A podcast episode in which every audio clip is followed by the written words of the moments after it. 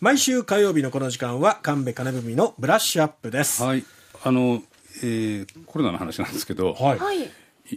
嗅覚なくなりましたね、やっぱりね。あら。その、罹患中というか。ええあの、匂いがしない39度出てきてですね、あの、熱が高くなって、まあ、自宅待機になったんですけど、ええ熱がそこまであるっていう感覚はないんですよ。でも測ると39度以上あるっていう感じで、えそれで、えっ、と、1日経って、あの頭痛がしで走ってですね、でうわーと思って。で3日目は、まあ、咳気がちょっと入った入ったりですね。毎日ちょっと症状が違うんですけどある時から、まあ、食欲が全然なくて食べられないんですよね。で、えープラム食べたらとっても美味しくてああこういう水分が欲しいんだなと思ってたんですけど食欲がなくて何にも食べられない状態だったんです。体重もじゃあ、落ちましたよね。落ちました。体重も3キロ以上落ちてるでしょうね。5日間ぐらいで。でそのある時からプラムが美味しくなくなってえうん、なんかうまくないな慣れちゃったのかなって思ったんですよね、はい。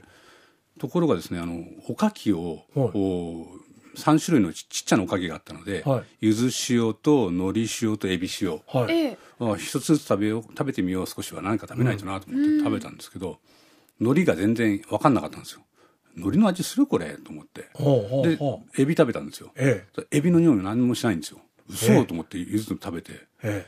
全部一緒で味はするんですよ、塩気とかね。かき揚げて揚げた感じとか、で美味しいんですけど区別がつかなかったんですよ。え。いわゆるこう、風味ってやつを感じられなかったってそれで初めて嗅覚がなくなってるあ。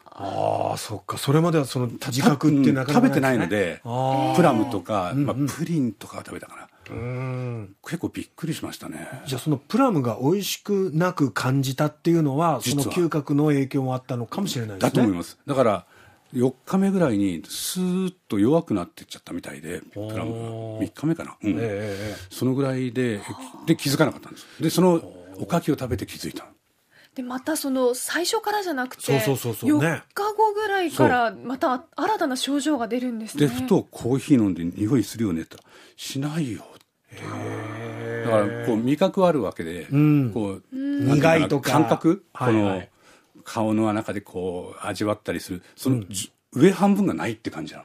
はあ、不思議な感覚ですね。だから鼻通ってますからね。鼻が詰まってて嗅覚がないんじゃなくてええ。普通に鼻が通ってるのに何もないっていう感じですね。ただ今日はなんか少しコーヒーの匂いを感じたのでお。あの徐々にゼゼロになってるわけじゃないなっていう感じはしてます。少しずつ戻って回きてる復してきてるのかもしれないかもしれない。しですね。熱はどのくらいで下がりました？2日間でしたね熱自体はね。ただどうどうしてこんな高いんだろうっては思ってましたよ、実体実感より高い感じ。ああ、なるほどね。びっくりですね。だから今でも全然ねあの第9波なんて言われてますけどそうですまあ、周りでもいいらっしゃいますもんね、僕自身は初めてだったんですけどで今日先週はだからもう、お血液型の話しましたよね。ああ、献血のね。あの献血センターの方々にインタビューを、こう午後2時からアポイントメント取ってたんですよ月曜日に。はいはい。で12時ぐらいに熱が上がってきて、ん。で2時でアポとなインタビューして、家で録音した音をこうどこ使おうか考えてるんですけどその時39度あるわけですええよ、えええ。フラフラ。え。そんなで火曜日の朝、うん。会社来れなかったですけど、はであの後ろのコーナーは自宅から入ったわけですけど、あの時ももうフラフラではあ。喋った内容実はあんまり覚えてないぐらいの感じになっててですね。いや、しっかり喋ってましたよ。ええ。で後から聞いて、よかったなと思ったんですよね、ああ、でもそれ大変でしたね。え思ったよりね。あのただあのその後の症状自体はねあの苦しくてたまらんっていう感じではなかったんですけど映しちゃいけないし、でだんだん声がかすれてきて、今もう少しちょっとかすれてる感じはありますね。1週間経ちますけどね。ね。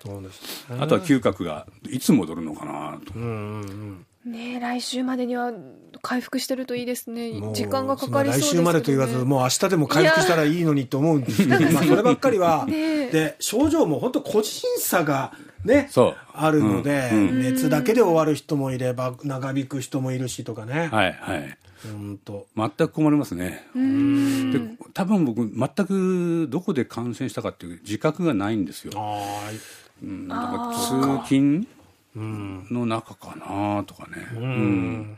そんな感じしかなくて。まあ、いつどこでどう感染して、そして、まあまあ、まだ感染自体はあるわけですから、会社出てこれなくなって、仕事にも影響が出てっていうことをね、実体験で今、あ体感したばかりっていう感じですね。ねえそう。まだあの罹患してなくて、はい。どういう症状なのか第9波って聞いてるけどどんな感じなのかって気になってる人はやっぱりいると思うのでそうですね。参考になりますよね。味覚のね、あの嗅覚の上半分がないっていう感覚、不思議です。ねえ。さて、えっと8時40分頃のキャッチアップについて、はい。まあ、ちょっと前段となる話がまだはい。もう少し時間ありますので、この時間。ああ、えーっとですね、えあのジャニーズ事務所で起きた性被害の疑惑の問題がありますよね。ええ。ーまあ、メディアはなんでこれまで問題視しなかったのかっていうもんことを考えてみようかなと思ってるんですけど、ええ。ちょっと前にあの1週間前ですかね、あのコロナになる前に西南学院大学の講義でこの話ちょっとしたんですよね。でどうしてもこう男同士のことだからうん。なんか笑っちゃうよねとかうね、ん。芸能界のことだからまあそういう特別な世界だからし仕方ないのかなとか、うん。